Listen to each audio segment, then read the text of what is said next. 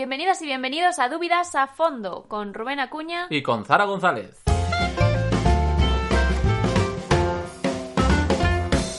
Si creías que las fiestas habían terminado, aquí tenemos algún argumento en contra. ¿La Navidad dónde va, eh? Bueno, bueno. Ya, está, ya estaba el caballero quitando las luces. Pues nosotros aún tenemos el árbol y nos estamos tomando una infusión de Navidad. Tenemos el árbol porque yo dije que teníamos Ya. que dejarlo porque no deja de ser Navidad hasta que acabemos este podcast. Qué que, pesado. bienvenidos En a la. Navidad. El- el Bueno, el otro, el otro día te vi bastante flojo. Hoy parece que estás como Oh, más animado. oh. No sé qué ha pasado aquí. Empecé animado el otro día. Sí, sí, bueno, sin argumentos. Te dejé sin argumentos, diciendo que hay que ser neutrales con los relatos bíblicos Ah, ¿no te cuando parece- tú no, te- lo eres. ¿No te parece que lo haya que ser? o? Bueno, ni siquiera, es que además, haciendo una vista atrás, ni siquiera Mi madre, Ni siquiera motivado. hiciste los deberes. Ya empezamos. ¿Qué, qué deber? ¿Cómo que no hice los deberes? ¿Qué quieres decir con eso? es que no expusiste ninguna razón a favor de No expuse que ninguna se razón pueda en contra. decir- ¿Quieres que, en serio, ¿Quieres que hagamos ahora un repaso de todo lo que dije el otro día? Pues te voy a dar un repaso de lo que no dijiste el otro día. A ver. Diste a entender, por ejemplo, que no había razones para dudar de que Jesús naciese en Belén, pero tampoco había mucha forma de demostrarlo. Eh, Sin embargo, tu gran Justino mártir, o Mi gran Justino, Justino Mártir. Algunos ya deben estar sospechando que tengo algún rollo raro con Justino, ¿eh? ¿Qué será? ¿Qué será? Bueno, pues Justino, Más allá por el Justino. 155 después de Cristo, no me cortes, eh, recomendaba que quienes dudasen de que Jesús hubiese nacido en Belén, Mm. que fuesen allí a Belén, visitasen la cueva en la que este decía que había nacido y. el Evangelio apócrifo de Santiago también lo menciona y Eusebio de Cesarea en el siglo IV. O sea, como que Belén era el lugar de peregrinación mucho antes de que el hecho de peregrinar fuese algo de moda. Está bien que menciones eso porque se dice en algunos sitios, pero permíteme decirte que A ver. Justino no dijo eso. No en, la primera apología, cuando Justino, que por cierto está dirigida a Antonino Pío, sus hijos, el Senado romano, es decir, personas que Justino consideraba que tenían acceso a ciertos documentos, Mm. cuando habla con ellos para decirles que, eh, si queréis comprobar que en esta zona de Belén, la tierra de los judíos, que puebla, eh, un pueblo que dista 35 estadios de Jerusalén y que ahí nació Jesucristo, cuando les dice eso, lo que le dice es que podéis comprobarlo por las descripciones del censo que se hicieron bajo Cirino, vuestro primer procurador en Judea. O sea, Justino sí habla del acceso que ellos podrían haber tenido al- al- a este censo, que por cierto eso es algo que es un motivo típico de Justino, también habla de las actas de Pilato, en plan de comprobados otros vuestros mismos eh, textos, pero nunca habla de ir a Jerusalén para comprobarlo. Eso es una leyenda urbana que se ha popularizado en Internet, no sé por qué, no sé dónde viene, pero Justino no nos lo dijo. Bueno, ya que hablas de ese censo, el otro día especulaba sobre si Quirino podría estar ubicado en Siria en aquel momento, pero como dando a entender que no había fuentes para ubicarlo realmente allí en Siria. Hasta Sin el em- año sexto después de Cristo. Claro, pero sin embargo hay Fuera de fuentes que dicen que Quirino ya había sido gobernante ahí en otras magistraturas. O sea, no sabemos cuándo exactamente, pero sí O sea, que había, vale. había estado Estás antes. intentando hacer, hacer mi, mi- mi trabajo aquí, ¿no? No, O te sea, estoy diciendo que no hiciste los deberes el otro día. Ya, mira, no quiero ir de flipado. Un poco Pero, sí. pero cuando no uso algunos datos, a veces es porque no tendría sentido usarlos. Oh, perdóneme Eh, usted, ¿eh? A veces, o sea, Quirino, efectivamente, Flavio Josefo, Antigüedades de los Judíos, eh, el libro 18, gra- eh, bueno, el más famoso de las antigüedades por culpa de los lo cristianos. hemos, ya hemos hablado bastante. Sí que habla, habla de cuando Quirino eh, empieza Mm. a ejercer allí y habla de él como un senador que ya había ejercido todas las magistraturas, pero no todas las magistraturas allí en Siria. O sea, el momento en el que dice que ha sido puesto en Siria es ese. Quirino, según por lo menos los comentarios de Juan Martín Cordero en la edición de Titibilus de 2017 de, de las antigüedades de los judíos, Mm. fue designado procónsul de Asia en el año tercero antes de Cristo. Sabemos que en el 3 al 4 fue consejero de Cayo César durante la expedición a armenia y del 6 al 9 después de Cristo fue legado imperial de Siria y Sicilia. Eso es lo que sabemos por Josefo. Y a eso se refiere con las magistraturas que había tenido. O sea, él no lo ubica en Siria antes de aquello. Eso lo sabemos. Entonces, como he dicho el otro día, al final se trataba de una cuestión de Josefo versus Lucas. Nada más. Ya, Que cada uno escoja de quién se fía más. ya, bueno, el otro día también decías que no había registros de ese censo del que habla Lucas. Sin embargo, Bueno, eh, está el registro del propio Lucas. Simplemente no hay fuentes Claro, externas. claro, a a eso me refería. Pero la res gestae divi Augusti, de las que hay una copia en el monumento de Ancira, la actual Ankara, en Turquía, hablan de tres censos durante el reinado de Augusto. Suetonio, en la vida de los doce césares, también menciona los tres censos. Sí. Los censos fueron el primero en el 28 a.C., el segundo el 8 a.C., y el tercero el 14 después de Cristo. Ese segundo censo fue durante el reinado de Herodes el Grande, cuando realmente consideramos que nació Jesús. Sí, sí. Y eso lo dice Flavio Josefo en las antigüedades sí. judías. Que, por cierto, gracias a David de Religión al Descubierto, que es un buen amigo, que estuvimos hablando y que estuvimos hablando sobre este tema y, y nos dio esta información. Y es verdad, de hecho hay muchos censos de los que no se tiene constancia por más de una fuente. Esto no, no es algo específico de Lucas, eh, en contra de lo que muchos piensan, ¿no? O sea, el de Judea, de hecho, el que Flavio Josefo describe en el 6 después de Cristo, del que nadie duda, realizado por Quirino, no figura en la Red Gestae, como tampoco figura el censo del año cuarto antes de Cristo, del que habla Dion Casio en la historia romana, como tampoco figuran los censos que hicieron Druso en el 12 antes de Cristo y Germánico en el 12 al 14 después de Cristo en la Galia y en España respectivamente, y lo sabemos por Tito Livio y por Tácito. Y como no figuran tampoco los censos que se hacían en Egipto cada 14 años, no se sabe seguro de cuándo empezaron, pero sabemos seguro que a partir del 33 o 34 después de Cristo ya se hacían, y hay quien piensa, a raíz del papiro de Milán 1.7, que ya se había empezado a hacer esto en el año décimo al noveno antes de Cristo. Es decir, Madre mía, que hay los censos llevan montón. su historia. Claro, hay un montón de censos, algunos locales y curiosamente algunos más generales que se hicieron en aquellos tiempos y que tampoco sabemos por más de alguna fuente y que mucha gente no menciona. Flavio. Josefo, por ejemplo, no menciona todos los textos que aparecen en la Red Gestae, o sea que no es tan raro que Flavio Josefo no haya mencionado el censo de Lucas como no menciona muchos otros de aquel tiempo. Y en cuanto al tema Quirino, sigue siendo eso, eh, Lucas contra Josefo, no hay más que decir. Ya. Bueno, eh, dejo de hacer tu trabajo, vuelvo al mío. De intentar hacer mi trabajo. Bueno, bueno, bueno, bueno. Hablemos de otra cosa, ¿de Venga. acuerdo? Algo allá. que siempre me llama mucho la atención es cómo Herodes, alguien famoso, con poder, manda matar a un montón de niños, a muchísimos niños, y no sale ninguna fuente más que en Mateo. O sea, tuvo que ser un escándalo social, está matando a un montón de inocentes. Ya, bueno, a, a veces creo que exageramos un poco lo que pudo haber sido esa matanza de los inocentes. O sea, La- ¿no estás valorando la vida de no, esas no, personas? Evidente- evidentemente es algo terrible mandar a matar a, a bebés, aunque fuese uno solo.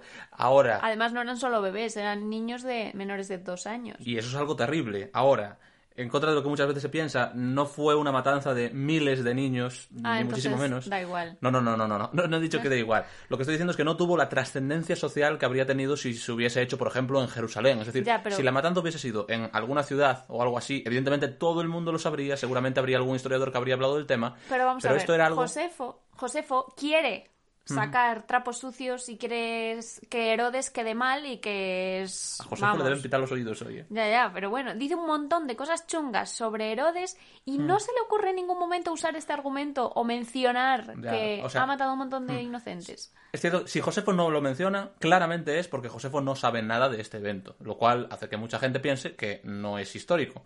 Ahora, también es cierto que siendo una matanza ordenada como una orden puntual y no como un edicto que haya salido, y algo que se hizo en una aldea en la que probablemente no habrán muerto más de, no sé, 10, 15 niños, hay estimaciones según el autor que a veces dicen en torno a 12, a veces Bueno. dicen en torno a 14, son no habría más gente allí. Claro, pero lo que podría haber causado eso habría sido a lo mejor una rebelión si alguien se hubiese levantado en Belén en contra de las tropas de Herodes.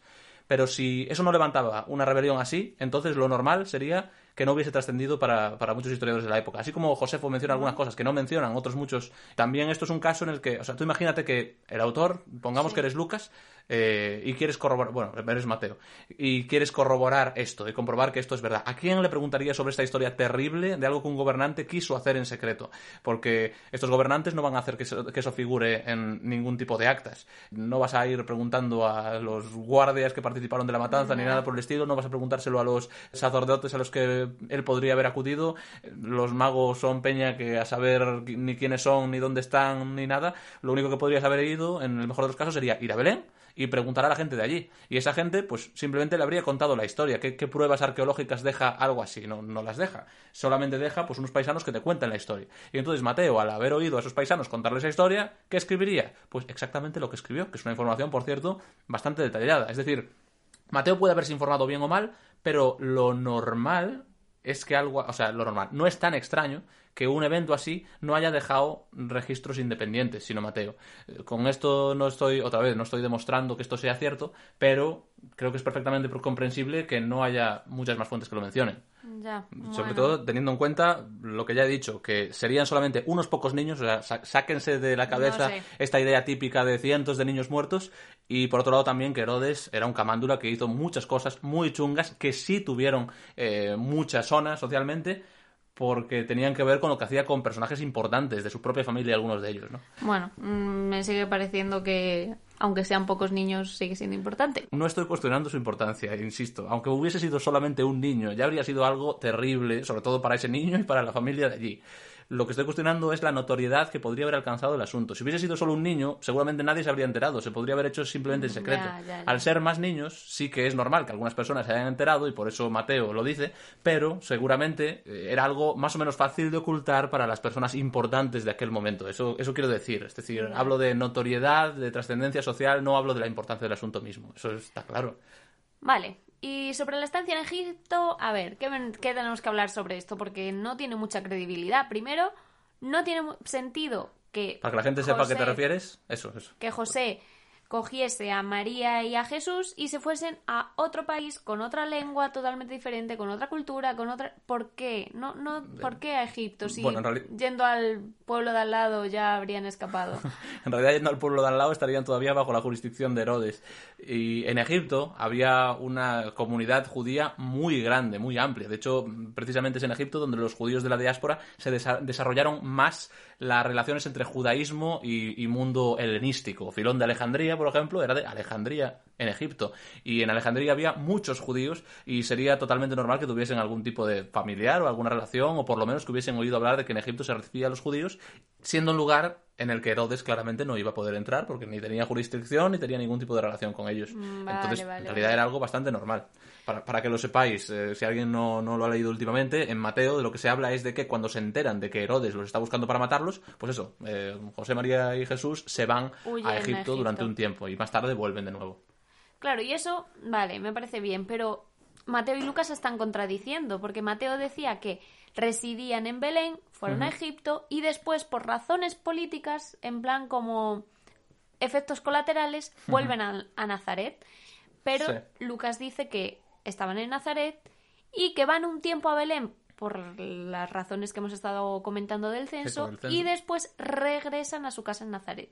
Ya. ¿Qué ya, es? Bueno, tengo que decir ahí que he oído muchas veces eso de que para Mateo ellos residen en, en Belén. En realidad Mateo no dice que la residencia original suya fuese en Belén. El momento en el que mete a Belén en la escena, Mateo, es en el capítulo 2, versículo 1, cuando dice después de nacer Jesús en Belén de Judea, en tiempos del rey Herodes. Eso es lo que dice Mateo, que Jesús nació en Belén, lo cual coincide perfectamente con lo que dice Lucas. Y más tarde, después de aquello, sería eh, la mudanza a Egipto para escapar de Herodes y todo esto, y luego cuando volvieron, fueron a Nazaret, que entendemos tanto por Mateo como por Lucas que fue su lugar de residencia habitual, de forma que Jesús al final acaba siendo conocido tanto en Mateo como en Lucas, al igual que en Marcos y en Juan, como Jesús de Nazaret. No creo que los dos se contradigan, simplemente uno está contando algo que el otro no se para contar. Pero aún así, lo que dice Mateo no tiene sentido, porque dice ¿Por que fueron a Nazaret por enterarse de que en Judea, o sea, en Belén, estaba reinando Arquelao, que era el hijo de Herodes. Entonces tuvieron miedo y cambiaron el rumbo y se fueron a Nazaret.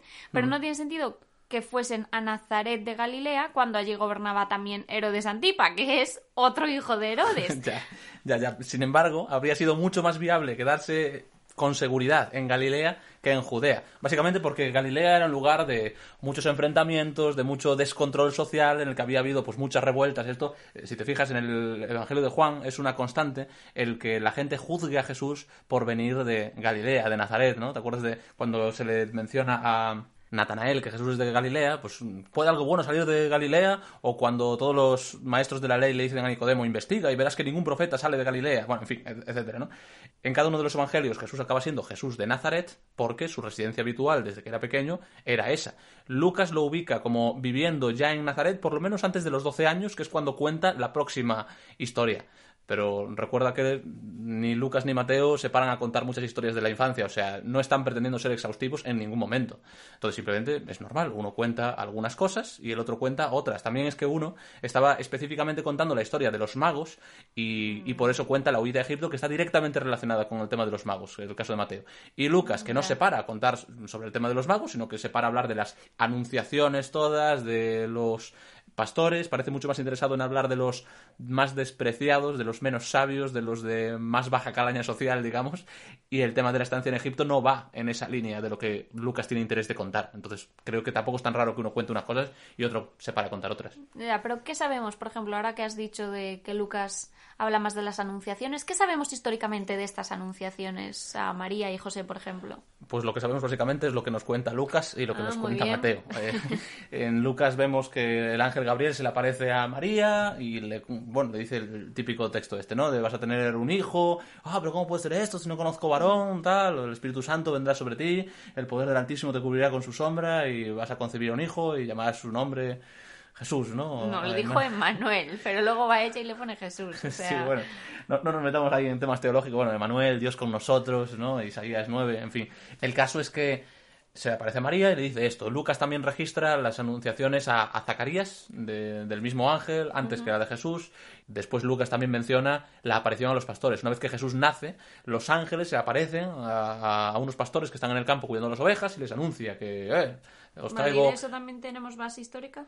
Claro, ya- ya te digo que de esto lo único que sabemos es lo que nos cuenta Mateo y lo que nos cuenta Lucas. Es decir, mm, a lo mejor te esperarías que todos los historiadores de la época hablasen sobre unos pastores que estaban en el campo y con- contaron una historia sobre el niño que había nacido, pero lo normal es que ese tipo de cosas no trascendiese mucho. Igual que una aparición particular a una mujer dentro de su casa, una aparición particular a un sacerdote que está haciendo el servicio diario en el templo y una apari- o sea, al final estamos hablando de cosas muy específicas, muy particulares y que lo normal es que no haya trascendido y que si trascendió sería porque había personas interesadas en contar la historia. Esas personas existen, esas personas lo registraron en el- lo que ahora es el Evangelio de Mateo y lo que ahora es el Evangelio de Lucas, es lo que tenemos. Mm, ya. Y lo de los pastores no sería lo típico que uno se habría inventado, porque, por ejemplo, Rómulo y Remo son criados por un pastor. Ah. Ciro el Grande es salvado por un pastor. El moscóforo era algo muy típico de lo, de lo del llevar el buen pastor que lleva las ovejas y demás. Entonces, claro, pues Jesús, la venga, también pastores. Me pregunto qué relevancia podría tener Ciro o, o- o la historia de Rómulo y Remo del origen de Roma para contar la historia de Jesús. No es- grandes personajes, ¿no? No, claro, pero es que precisamente lo que Lucas está intentando transmitir con lo de los pastores no tiene que ver con grandes personajes, es justo lo contrario. O sea, lo que pretende es situar a Jesús en el ambiente lo más humilde posible, dentro de un establo lleno de animales y llegando a las personas más humildes del mundo de aquella época para transmitir que a ellos también les llega la salvación. No tiene absolutamente nada que ver esto con este mensaje de Lucas con otros personajes históricos. O sea, esta idea de intentar montarse un puzzle. Ah, hay esta conexión. Nacieron en un establo. Ah, pues en no sé qué historia hay un establo. Ah, tiene que ser algo relacionado. Hay un viaje. Oh, pues en la Odisea hay un gran viaje. Así que esto del viaje claramente está... A ver, eh, sí que hay cosas que pueden tener relación y que pueden tener resonancias buscadas a, a posta de, por ejemplo, la historia de Israel. Y eso sí que habría podido tener algo más de sentido. Por ejemplo, el rey David era pastor. Eso sí podría haber sido relevante si quisiésemos buscar algo, pero de todas formas aquí yo no veo tampoco la conexión. O sea, lo que se está buscando es simplemente hacer ver cómo es a los humildes a quienes se le- les lleva la buena noticia de la salvación. Mm. Y es lo que les dicen los ángeles, de hecho. Eh, traigo buenas noticias que serán para todo el pueblo, porque hoy en la ciudad de David os ha nacido un Salvador, que es Cristo el Señor. Y esto os servirá de señal. Encontraréis a un niño envuelto en pañales en un pesebre. ¿no? O sea, es como eh, en el lugar más miserable que podéis encontrar, ahí oliendo a, a- A a los animales que vosotros estáis aquí cuidando, ahí es donde encontraréis al Mesías, humilde y, todo eso. ¿no? Bueno, pues ya estaría, ¿no? No sabemos nada de nada, no hay base histórica. Entonces, ¿por qué crees que es verdad? Bueno, para decir que no hay ninguna base histórica, habría que concluir primero que ni Lucas ni Mateo son fuentes fiables, porque lo único que habla contra la historicidad de estos relatos es que solamente figura en estas dos fuentes, en Mateo y en Lucas. Pero ya hemos hablado en mucho- muchos podcasts anteriores de cómo en realidad en todo lo que es contrastable, que tiene que ver con eh, geografía y ese tipo de cosas, y, nombres de gobernantes y demás, tanto Mateo como Lucas son muy fiables. Hemos hablado también de que se escribieron demasiado pronto para ser leyendas, que son independientes, y esto es una de esas muestras de que son independientes, de que ni Mateo había leído Lucas, ni, Mateo, ni Lucas había leído Mateo, o por lo menos es todo lo que podemos saber por sus, por sus relatos. Eh, sabemos que muchas veces revelan cosas que dejan al propio Jesús aparentemente en mal lugar y sobre todo a sus seguidores. Hemos hablado también de cómo no mencionan cosas que les podrían haber quitado bastantes dolores de cabeza si lo que querían era simplemente inventarse una historia coherente. Y hemos bien. hablado cómo la reconstrucción consensual del Jesús histórico es muy cercana a lo que nos cuentan pues estos evangelios, tanto de Lucas como de Mateo. Entonces, eh, es cierto que para estas fuentes, para estos relatos, las únicas fuentes que tenemos son tanto Lucas como Mateo, alguno para unas cosas, otro para otras, Sí. y hay muchas cosas que se repiten en los dos, pero de ahí a pensar que por eso ya no hay base histórica, por eso esto ya no es fiable, eh, eso ahí hay un salto, yo creo. Bueno, pero al final no hay pruebas para estos eventos específicos, sino que se trata de la fe que tenemos en estos autores, ¿no? Es como entre Lucas y Josefo me quedo con Lucas. Eh, bueno, es, es un tema en el que sí hay huecos a la hora de buscar corroboración externa y sí, se trata de la confianza que tenemos en las fuentes. Ya, o sea, fe. bueno, es una cuestión de confianza y la fe es una posible traducción de esa palabra griega que significa confianza. Pero bueno, es una confianza en estos autores que está fundada en la evidencia que tenemos de que son autores de fiar, por lo menos en otras muchas cosas que nos cuentan. O sea que para ti no es una cuestión de fe ciega. Yo no lo veo así. Creo que podemos hablar de muchas formas de fe y hay quien piensa que fe, por definición, es algo irracional, pero tal y como lo consideraban los autores del Nuevo Testamento, tal y como lo consideraba eh, Juan y Pablo y otras personas, la fe tenía que ver con una confianza que estaba fundada en lo que ellos ya sabían acerca de Jesús, acerca de Dios y en lo que les habían dicho testigos presenciales, oculares de este tipo de cosas y en lo que ellos mismos habían experimentado. Pero es que aquí no hablan de las cosas que han experimentado, porque no, no podían experimentar eso. Los relatos del nacimiento de Jesús no se pueden corroborar como las otras partes. De hecho, parece como si alguien hubiese tomado toda la teología de la muerte y la resurrección de Jesús, que sí, eso ya lo hemos corroborado, está corroborado, lo hemos hablado, todo lo que tú quieras, y las han aplicado retrospectivamente inventándose una historia para que encaje. De autores como Lucas y Mateo no me esperaría que se las hubieran colado tan fácilmente con una historia como esta. Recuerda que en cualquier caso no estamos hablando de si se lo inventaron, sino que estamos hablando de tradiciones que son anteriores tanto a Mateo como Lucas eh, y que ellos tomaron para cada uno su evangelio. Hay una tradición que está en común entre los dos relatos del nacimiento de Jesús, que tiene que ver con eh, ciertas anunciaciones, que tiene que ver con el nacimiento en Belén durante el reinado de Herodes, hacia el final de su reinado y, y ese tipo de cosas. Y luego, aparte, cada uno de ellos parece que también sigue alguna fuente eh, testimonial independiente, Que no es la Q. que no es la Q, porque la Q es la que comparten tanto Mateo como Lucas, pero que no comparten con Marcos. Pero estos autores parecen en general bastante meticulosos a la hora de recopilar todos los detalles que cuentan. Entonces, yo creo que es de esperar que aquí también lo hagan. Al mismo tiempo, la historia de Jesús, tal y como la encontramos a lo largo de estos evangelios más adelante, tiene cosas que son tan sorprendentes como las que se cuentan aquí. O sea, que Jesús hacía cosas sorprendentes, milagros y tal, ya lo sabemos y esto ya lo hemos discutido. Si alguien no ha escuchado los capítulos anteriores, que vuelvan, porque no nos vamos a poner a repetir todo esto. Para esos milagros de sanidades y de exorcismos y demás, hay corroboración externa y sabiendo que Jesús hacía ese tipo de cosas siendo adulto, yo creo que por lo menos le da cierta verosimilitud a que estos relatos hayan podido ocurrir. No es algo tan diferente lo que pasa aquí de lo que pasa más adelante. Creo que no es del todo riguroso eh, esta costumbre que hay de dividir el Evangelio en un montón de parcelas como si fuesen totalmente independientes y juzgar cada una de ellas por separado sin tener en cuenta la panorámica entera. O sea, creo que sí que tenemos que examinar las cosas una por una, porque muchas de las historias que se cuentan en los Evangelios son historias que circulaban de forma desgranada e inconexa probablemente, pero los recopiladores de estas historias, que son el autor del Evangelio de Mateo y el autor del Evangelio de Lucas, eh, lo que hicieron fue escribir una obra, eh, hacer una recopilación de la que ellos también pusieron buena parte de su cosecha y, y- y unificaron las fuentes y hicieron una investigación y lo pusieron todo en un libro. Y es desde esa panorámica desde la que habría que analizar también estas historias. Ya, pero eres súper parcial con las fuentes, no estás siendo objetivo. Ah, Cuando bueno. hablas de La- otras, La piedra que soltaste el otro día. ni siquiera te lo planteas. Es que no eres neutral, no para nada. Bien, ¿ho- ¿Hoy, vas a, ¿Hoy vas a cortar ahora la grabación o No, vas a no voy a cortar porque hoy quiero que digas algo. Porque es que es lo que hacen los apócrifos. Inventan milagros de Jesús cuando era niño o el Corán cuando inventa que Jesús hablaba siendo un bebé.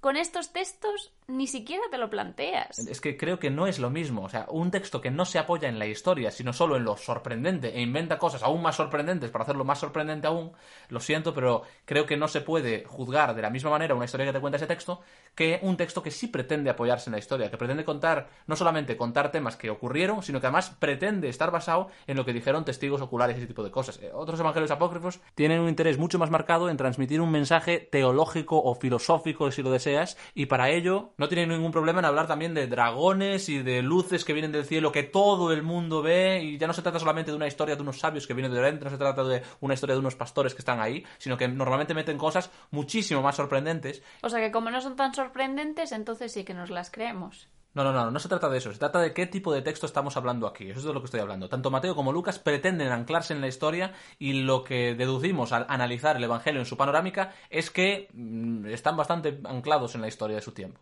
Otros evangelios más, eh, más tardíos no hacen esto, sino que tienen un montón de cosas que claramente, mm, vamos, de un montón de conversaciones personales que sabemos que se alejan totalmente del Jesús histórico, y esto ya lo hemos discutido.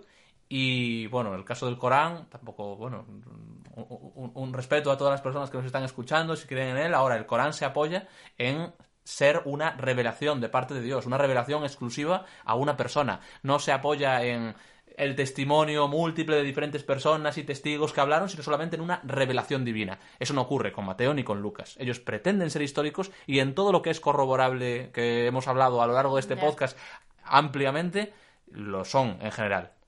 Por eso, para mí, lo que es ser objetivo es no dividir simplemente la obra en un montón de trozos y analizarlos como si no tuviese nada que ver, sino analizar esos trozos pensando en qué es esta obra que estamos leyendo, eso que este autor o compilador redactó. Analicémosla entera y hay cosas que podremos demostrar y hay otras que es complicado demostrarlas. Mm, Vale, bueno, bien, me parece bien. Ahora, la única pregunta que me queda es, ¿por qué estamos grabando esto entonces? O sea, que hicimos un montón para lo que sí había evidencia, estuvimos charlando, peleando, debatiendo y dijimos que habíamos terminado ya con el tema del Jesús histórico. Y ahora por Navidad abrimos de nuevo el tema, en contra de lo que habíamos dicho nosotros mismos. Y es solo para hablar de lo que no tiene corroboración externa y es simplemente como lo otro es fiable y corroborable, entonces fíjate de esto. O sea, estos episodios totalmente son de relleno. Sí, es, verdad, ya nos habíamos despedido, pero la cosa es que durante estos meses, esto me, me pongo en plan personal, eh, vivécdota, como diría Buenafuente, eh, durante estos meses me ha escrito mucha gente haciéndome muchas preguntas y, y algunos me han escrito muchas veces, de hecho, preguntando muchas dudas. Y yo encantado de que me preguntéis, ¿eh? Y si os puedo ayudar, yo, vamos, de, de verdad, genial, seguid preguntando, pero... Pero moderándose, que luego al final te quitan todo el tiempo. Bueno, eso es otra cosa, no os preocupéis por eso. El caso es que creo que es bueno reconocer que tenemos nuestros límites en lo que podemos saber y en lo que podemos comprobar. Y siempre podremos saber más, pero nunca podremos saberlo todo. Madre mía, te ha quedado para un tuit. Y te doy otro si quieres. Eh, tenemos que aprender a decir no lo sé. Independientemente de lo que creamos, o sea, seguro que entre los que nos escuchan hay gente que será cristiana y para ellos eh, esto de Jesús pues es algo que, va mucho más allá de la historia, como lo es para, para mí, y entiendo que para ti. Y, habrá otras personas que, no, que simplemente no son cristianos y que creerán cualquier otro tipo de cosas. En cualquier caso, ninguna creencia, ningún cuerpo de creencias se fundamenta en que hayamos conseguido responder a absolutamente todas las preguntas que nos hayan venido hasta este momento y que nos queden por venir. Siempre hay preguntas abiertas por delante y eso forma parte de cualquier cosmovisión, forma parte de, de lo que es el ser humano. El cristianismo no es diferente en este sentido y el mensaje de la Navidad tampoco lo es. De hecho, el mensaje de la Navidad que pretenden transmitir tanto Lucas como Mateo no depende específicamente de que podamos demostrar el nacimiento virginal de Jesús, que ocurrió en Belén y no en Nazaret, que esos magos vinieron de Oriente, que esos pastores tuvieron aquella visión en el campo. Me estás diciendo que la historicidad no importa. Tú, Esto, estoy diciendo que en este caso podríamos dejarlo de lado si lo que queremos es ver O qué es lo que los autores pretenden transmitir. Solamente la historicidad de ciertos hechos. Porque la historicidad que importa para el mensaje de la Navidad no es el nacimiento en Belén y, este tipo de cosas. ¿Cuál es? Es el ministerio público de Jesús, su muerte en la cruz y la resurrección. ¿Pero qué tiene que ver eso? Fíjate en lo que están intentando hacer tanto Mateo como Lucas cuando cuentan el nacimiento de Jesús. No están simplemente contando una historia de su nacimiento. Están intentando establecer el marco en el que se va a presentar el Mesías prometido, cada uno a su manera. Tú fíjate, Mateo, cuando empieza el Evangelio, empieza hablando Mm. Sí. sobre la, la ascendencia de Jesús. Jesús descendiente de David, hijo de Abraham, y empieza a desarrollar toda la línea para intentar presentar a Jesús como ese Mesías prometido, como ese rey que estaba profetizado que iba a reinar. Y cuando empieza, cuando habla sobre la anunciación a María, el ángel le dice que se llamará Jesús porque él salvará a su pueblo de sus pecados. O sea, desde el primer momento está ya anunciando esa muerte que iba a llegar más adelante. total. Claro, entonces el anuncio de la muerte de Jesús forma parte del anuncio del nacimiento de Jesús en Mateo. Le pondrán también por nombre Manuel, que significa Dios con nosotros, como diciendo, eh, Dios ha oído a su pueblo, Dios por fin ha venido a poder eh, salvar, rescatar lo que se había perdido. Cuando llegan los magos, vienen preguntando por el rey de los judíos que ha nacido. Eh, vimos su estrella en Oriente y venimos a adorarle. Y se le habla de que estará en Belén, porque ahí es donde está descrito por el profeta. De ti saldrá un gobernante que pastoreará a mi pueblo Israel. Ya está presentando como esa función del ministerio público de Jesús de guiar a las personas del pueblo de Dios y tanto la persecución a Jesús cuando nace como la huida a Egipto y el regreso, el autor las vincula a la historia del pueblo de Israel en Egipto. Mm. De hecho, hace ese guiño de, de, Egipto llamé a mi hijo, que en el texto original se refería a Israel y en este caso se refiere a Jesús, como Jesús es eso que el pueblo de Israel debió haber sido como hijos de Dios, como representantes de Dios en la tierra, eh, a través de ellos iba a venir la bendición para todas las familias de la tierra y todo eso, Jesús lo hace. Eso es parte de lo que Mateo está pretendiendo hacer. Jesús como un nuevo Israel, Jesús como el gran gobernante, Jesús como un nuevo David, Jesús como el nuevo Moisés. Más adelante va a desarrollar esto cuando en el Sermón del Monte Jesús empieza a hablar de eso de oísteis que fue dicho, pero yo os digo, os fue dicho, pero yo os digo eso que Mateo va a hacer a lo largo de todo el Evangelio y que va a culminar también con la muerte en la cruz y con la resurrección, es lo que ya está haciendo desde el primer momento cuando cuenta la historia de Jesús. ¿Eso quiere decir que no es histórico? Creo que para nada. O sea, el tema de la historicidad, de si esto ocurrió o no, es otro tema diferente, del que hemos hablado mucho, no me voy a repetir de todas las cosas que he dicho. Pero sí quiere decir que la mayor importancia de estos hechos que Mateo está relatando no tiene que ver con esos hechos presentes del nacimiento y todas estas historias, sino con unos hechos más importantes aún que iban a ocurrir más tarde, cuando Jesús se haga mayor, cuando empieza a sanar, cuando, a predicar, cuando muera en la cruz y cuando resucite. Mm. Y con Lucas pasa exactamente lo mismo. Su historia, si leéis el principio del Evangelio, ni siquiera empieza hablando de Jesús, ni de María, ni de José. Empieza hablando sobre unos tipos que resulta que ella era prima de María y él era Zacarías, no tenían hijos, eran mayores, que uno dice que nadie tiene esto que ver con todo lo demás. Pero claro, a ellos se les anuncia que tendrán un hijo que va a hacer volver los corazones de los padres a los hijos a fin de preparar para el Señor un pueblo bien dispuesto, ¿no?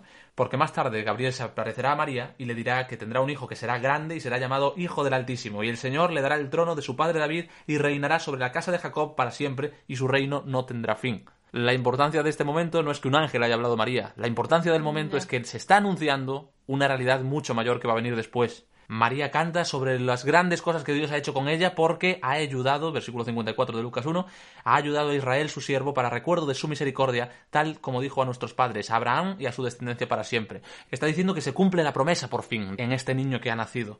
El mismo mensaje lo transmite Zacarías, el padre de Juan el Bautista, cuando él nace, si sigues leyendo, que Dios nos ha levantado, literalmente, un cuerno de salvación en la casa de David, su siervo, tal como lo anunció por boca de sus santos profetas desde los tiempos pasados. Salvación de nuestros enemigos, de la mano de los que nos aborrecen, para mostrar misericordia a nuestros padres y recordar su pacto. Una y otra vez, Dios por fin ha cumplido sus promesas. Y lo mismo dicen los ángeles cuando se encuentran con los pastores. No temáis, porque os traigo buenas noticias de gran gozo que serán para todo el pueblo, porque os ha nacido hoy en la ciudad de David un Salvador que es Cristo el Señor. Otra vez, ese Salvador, ese Cristo, ese Mesías que estaba profetizado, ahora por fin ha llegado. Y esto servirá de señal. Ojo a esto porque esto es súper, súper Lucas, podríamos decir. Hallaréis a un niño envuelto en pañales y acostado en un pesebre. Eso es la señal por la que van a reconocer que el Mesías ha llegado. Oh, gran señal. Sí, no es una gran voz que habla desde el cielo como cuando Jesús se va a bautizar, pero claro, presentando a Jesús como un niño envuelto en pañales, nacido en un establo de forma humilde, Lucas ya está presentando el tipo de Mesías que Jesús va a ser. Digo que esto es muy de Lucas, porque Lucas es quien va a presentar después la anécdota de Jesús en la sinagoga de Nazaret, diciendo que el Espíritu de Dios está sobre mí porque me ha ungido para anunciar el Evangelio a los pobres, para proclamar libertad a los cautivos, recuperar la vista a los ciegos, poner en libertad a los oprimidos, proclamar el año favorable del Señor. Y una y otra vez Lucas va a estar mostrando cómo Jesús no traía un mensaje solamente para Israel, sino que su mensaje era para todos los necesitados. Y esto está también en Mateo y en Marcos, pero Lucas lo enfatiza más. ¿no? En, tanto en Mateo como en Marcos tenemos esto de que no solo sanos los que necesitan médicos, sino los enfermos. Y tenemos a Jesús con la mujer sirofenicia y con Jesús con algún centurión romano Jesús dirigiéndose a los gentiles, pero es el gran énfasis de Lucas, eso de Jesús preocupándose más allá de Israel y no centrado en las personas más grandes, más importantes. Fíjate que Lucas no habla de esos grandes sabios que vinieron desde muy lejos para adorar al niño, sino que se centra en los, pastores, en unas personas totalmente humildes, en de la, bueno, ya hemos hablado antes un poco de esto, y no es casualidad que Lucas presente esto, porque precisamente a esos pastores se les habla de que la paz ha llegado a la tierra. Gloria a Dios en las alturas, versículo 14 del capítulo 2 de Lucas, y en la tierra paz a los hombres en quienes se complace, o paz a los hombres de buena voluntad, o buena voluntad para con los hombres, según la traducción que leas, haciendo saber el tipo de salvación también que Jesús había venido a traer. Se desarrolla aún más cuando llevan a presentar al niño al templo con, cuando es un bebé. Porque ahí es donde se encuentra con Simeón y Ana, y que ve al niño, lo pilla en brazos, y entonces dice eso de ahora, Señor. Que ya se puede morir. Exactamente, ya permite que tu siervo se vaya en paz, porque han visto mis ojos tu salvación, la cual has preparado en presencia de todos los pueblos, luz de revelación a los gentiles y gloria de tu pueblo Israel. Esto de luz de revelación a los gentiles es una cita literal de Isaías 49.6, que se cumple aquí. Otra vez el motivo de, No. ese mismo motivo que Mateo enfatiza aún más, ¿no? De que en Jesús se cumplen esas profecías, pero esas profecías además para llevar la revelación a los gentiles, para ir más allá de Israel, para, bueno, para traer esa salvación universal que a lo largo del Evangelio de Lucas se enfatiza tanto. Así que igual que en Mateo, Lucas con este relato, con su selección de contenido y su forma de contar lo que ocurre con el nacimiento de Jesús, ya está allanando el terreno para lo que Jesús hará cuando empiece a sanar, predicar, cuando muera en la cruz y cuando resucite.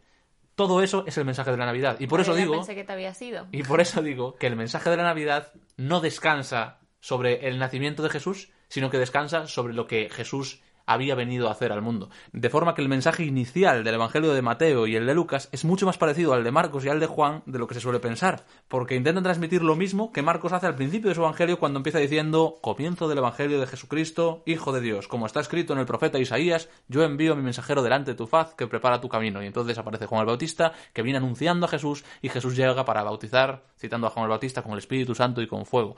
O lo mismo que dice Juan. Fíjate, Juan al principio de su Evangelio no habla sobre el nacimiento de Jesús en Belén y todo esto, pero tiene un texto que también hay quien considera muy navideño. A tu mujer es uno de los que le gusta, ¿no? Pues bien, dice que en el Pues sí. principio, dice que en el principio existía el verbo, el logos, y ese logos estaba con Dios y el logos era Dios.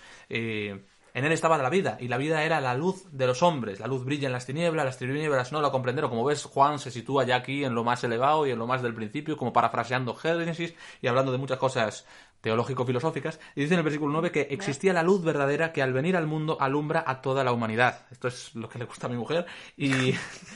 Y recuerda mucho lo que dice Lucas, ¿no? De, cuando Zacarías habla de dar luz a los que habitan en tinieblas y en sombra de muerte, o cuando Simeón dice que Jesús es la luz de revelación a los gentiles y gloria de tu pueblo Israel, ¿no? Juan otra vez está hablando de este tema de la luz que viene al mundo para alumbrar y dice en el versículo 14 que el verbo, el logos, se hizo carne, habitó entre nosotros, vimos su gloria como la del Hijo único del Padre, lleno de gracia y de verdad. Juan no se pone a hablar sobre el pesebre, el establo, los magos ni demás, sino que está intentando presentar quién es ese Jesús, que es el Hijo de Dios, que ha venido al mundo para poder traer la salvación y tal. Y fíjate que eso es justo lo que están intentando hacer tanto Mateo como Lucas al contar el nacimiento de Jesús. Y Juan es la muestra de que ese mensaje no depende de tener una historia que contar sobre Belén, sobre Herodes y todas estas historias depende de que Jesús realmente sea ese Salvador prometido y de que el mundo realmente necesite ser salvado. En ese sentido, yo creo que el mensaje de la Navidad que aparece en Mateo, en Lucas, bueno, que aparece en la Biblia, es mucho más realista que el mensaje de la Navidad que hoy en día se ve pues por todos los anuncios de la televisión, básicamente toda la farándula que está montada alrededor de la Navidad. A ver, a ver, explica eso. Mira, tengo amigos que no les gusta nada la Navidad porque lo consideran una época de una hipocresía tremenda. La época en la que nos olvidamos de las cosas que fallan en el mundo. Y de repente actuamos todos como si todos fuésemos buenos y como si todo fuese de color de rosa y de lucecitas de colores. Y el mundo podrá estar pasando una pandemia mundial o lo que sea, pero no pasa nada porque es Navidad y tenemos regalos y las calles están alumbradas, así que podemos sonreír y hacer como si no pasase nada, ¿no? El mensaje de la Navidad que aparece en la Biblia es totalmente diferente de eso de, oh, tranquilos, todo va bien porque tenemos regalos y las calles están decoradas. De lo que habla es de que el mundo necesita ser salvado, de que el mundo está lleno de maldad, de sufrimiento, de enfermedad, injusticia, abuso de poder. Eso es lo que vemos tanto en Mateo como en Lucas. El nacimiento de Jesús en Mateo está vinculado a la persecución, el asesinato de niños inocentes y la necesidad de huir como refugiados para salvar su vida. En Lucas está vinculada a una pareja de ancianos que siempre han querido tener hijos y no han podido, a un pueblo sometido, a un imperio conquistador que puede manejarlo todo a su antojo, y a unos planes que se tuercen, haciendo que el parto tenga que tener lugar en el lugar menos apropiado que podría haber. Pero en medio de eso se habla de que en Jesús se cumple la profecía de Isaías, de que por fin la luz ha llegado. Cito literalmente Isaías 9, dice que el pueblo que andaba en tinieblas vio surgir una luz deslumbrante. Habitaban en un lugar tenebroso y una luz brillante los cubrió. Es decir, la situación es realmente oscura. El mundo realmente es un lugar oscuro en el que hay maldad, hay sufrimiento y todas las cosas pueden fallar, de forma que hasta el propio Mesías es perseguido y tiene que huir por salvar su vida. El mensaje de la Navidad no es una promesa ingenua de, eh, tranquilo, todo funciona bien porque hay luces de colores y podemos hacer de este mundo un lugar mejor. Es el anuncio realista, tremendamente realista, de que el mundo está realmente mal y no podemos salvarnos a nosotros mismos. Pero alguien ha venido para salvarnos. Eso es lo que se anunció a los pastores. Eso se anunció a María, a Zacarías, a cada uno de las personas a las que se anunció el nacimiento del niño. Y de eso depende el mensaje de la Navidad, de una salvación que vendría a través de la muerte y la resurrección de Jesús. Así que la historicidad importa, sí importa. Como he dicho ya varias veces, la historicidad de la muerte y la resurrección de Jesús es la base sobre la que la Navidad se asienta. Por eso a esos temas les hemos dedicado tantos episodios a lo largo de este podcast y en este solamente me conformo con reconocer que hay muchas cosas que no podemos saber, que seguramente nunca sepamos, pero no pasa nada. Podemos decir, no lo sé, Uy, no sé puede no haber tranquilo. corroboración externa para ciertos hechos de los que ya hemos hablado, de los que hablan tanto Mateo como Lucas. Eso no demuestra que sean falsos, pero en cualquier caso, el mensaje que transmiten estos evangelios y el que transmitió Jesús no va a ser afectado porque no sepamos responder a cada una de las cuestiones sobre estos temas, como ocurre con las cuestiones también de muchos otros temas. Eso es parte de lo que quería transmitir en este podcast. Eh, que seguir haciendo preguntas, seguir haciéndoos preguntas, seguir investigando, seguir eh, buscando siempre más, porque siempre vale la pena. Y Jesús de Nazaret es un personaje que es totalmente inagotable. Yo creo que uno puede estar toda su vida estudiándolo y siempre podrá haber más que puedas saber de él. Y si además de estudiarlo para ti se convierte en algo más y llegas a conocerlo como el Salvador que él dijo que venía a ser, entonces te darás aún más cuenta de lo inagotable que es y de lo que vale la pena pasar la vida conociéndolo más y más. Eso pensaba Juan, que decía que ni todos los libros del mundo podrían contener todo lo que Jesús había dicho y hecho, y entiendo que eso pensaban tanto Mateo como Lucas, porque para ellos Jesús era ese Salvador que había venido para hacer llegar el reino de Dios a la tierra y invitarnos a todos a volver a casa con Dios. Y ese es el mensaje de la Navidad. Bueno, hoy no te quejarás que te he dejado explayarte y darle vueltas y revueltas, seguirte y volver, ¿eh? Bueno, otros días me he explayado más, pero... Bueno. Bueno, pues creo que lo vamos a dejar aquí. Y Perfecto. hoy no te voy a cortar como el otro día. Hoy nos despedimos juntos y bueno, a nuestros oyentes les deseamos una feliz Navidad. Que ya ha pasado, Que pero... ya ha pasado, pero ahora ya no podemos quitar el árbol de Navidad. ¡Bien! Y nada, os esperamos en el próximo podcast. Que el señorito Rubén sabrá de qué irá y todo eso. Ya me Pero dirás no voy a antes. hacer promesas que no puedo cumplir. Ya me dirás antes para ir preparándome y darte caña. Así que nada, nos vemos en el próximo episodio de Dúvidas a Fondo. Un beso. ¡Mua! Y feliz Navidad, Ya lo dijimos. post Navidad.